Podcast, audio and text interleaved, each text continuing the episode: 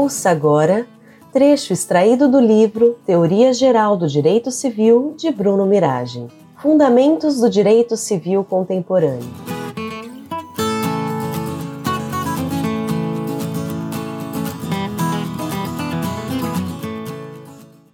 A formação do direito civil moderno assentou-se na definição de instituições jurídicas expressivas de suas características fundamentais. Assim, a família, a propriedade e a autonomia da vontade deram conta, a partir do século XVIII, dos traços essenciais do direito civil, elaborados sobretudo pela nascente doutrina jus-privatista e em seguida incorporada nos códigos civis a partir do século XIX. O elemento comum nessas instituições era o destaque à força da vontade humana e sua aptidão para formar eficácia jurídica. Assim, a família nascia essencialmente a partir da vontade humana, manifestada na formação do vínculo matrimonial pelo casamento. A propriedade absoluta e relativamente limitada constituía-se na expressão maior do domínio de parcela física do mundo pela vontade humana, de modo que o proprietário tinha prerrogativa de usar, fruir e dispor da coisa de forma mais ampla possível. A autonomia da vontade, de sua vez, fundamento da liberdade de celebração e formação dos pactos, igualmente revelava-se sob a forma da exigência do comportamento doloso ou culposo, características de uma falha da vontade humana como pressuposto da imputação da responsabilidade. As transformações sociais iniciadas a partir do final do século XIX passam então a desafiar as bases tradicionais sobre as quais se firmou o direito civil desafiando a concepção original dos seus conceitos fundamentais, a partir de novas demandas reconhecidas pela sociedade, ou mesmo a crítica direta ao conteúdo das instituições jurídicas clássicas, delimitando ou modificando suas características essenciais. Assim ocorre quanto à estrutura patriarcal da família, a partir do comando do pai e subordinação da mulher, esposa e dos filhos a decisões arbitrárias decorrentes do poder do homem pai e esposo. A gradual emancipação da mulher e valorização dos filhos no âmbito da sociedade conjugal passa a reconfigurar a família assim como ocorrerá já na segunda metade do século XX, com a crescente admissão de formas de família de origem diversa do casamento. E, igualmente, com a superação do dogma do caráter indissolúvel do vínculo matrimonial e a percepção sobre a possibilidade de expressar livremente a afetividade e seu reconhecimento pelo direito. O perfil tradicional da propriedade também se modifica substancialmente. O reconhecimento de limites ao exercício da propriedade se deu tanto no campo dos conflitos de vizinhança e a proibição do exercício emulativo de direitos, quanto na limitação do seu exercício, vinculando ao aproveitamento útil e ao interesse social.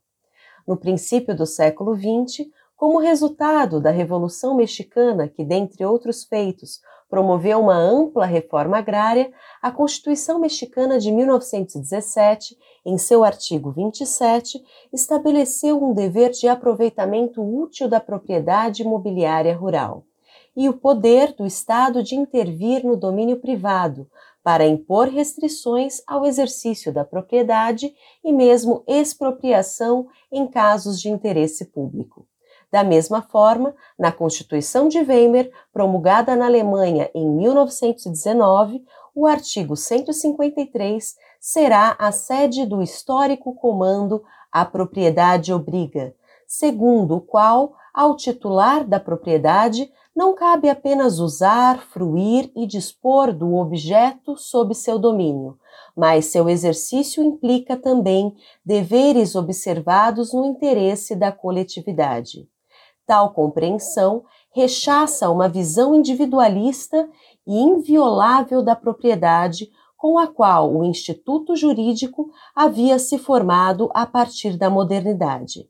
Estas visões sobre a propriedade, limitada e exercida no interesse da coletividade, implicam o surgimento da noção de função social desenvolvida a partir de então.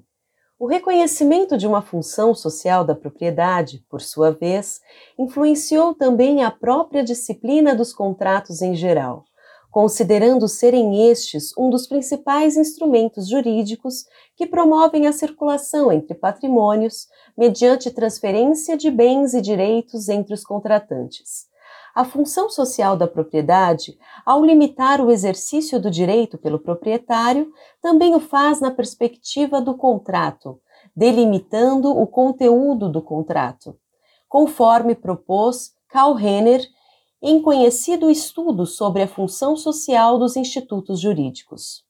Propunha ao autor identificar a função dos institutos jurídicos privados básicos, tais como a família, o casamento, a propriedade ou as sucessões, a partir tanto de uma função organizativa da sociedade quanto a partir de sua função econômica, definindo-as de acordo com sua capacidade de produzir recursos para a sociedade.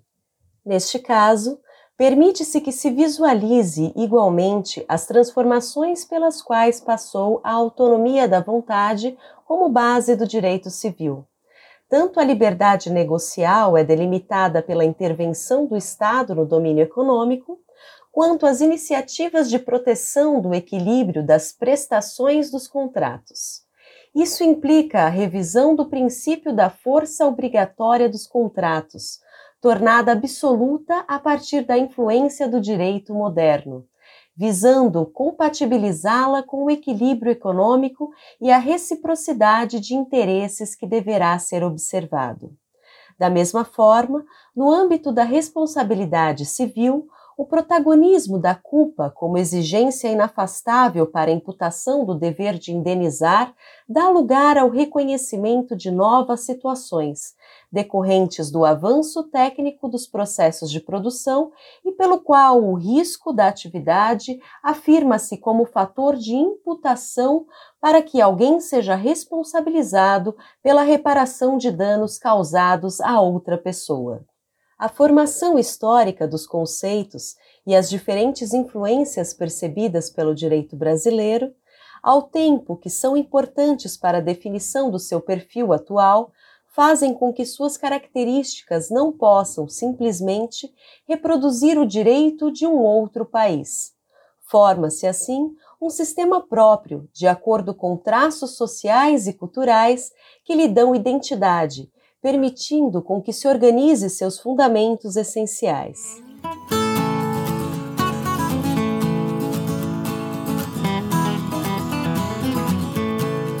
Conheça este e outros livros e cursos em nosso site grupogen.com.br.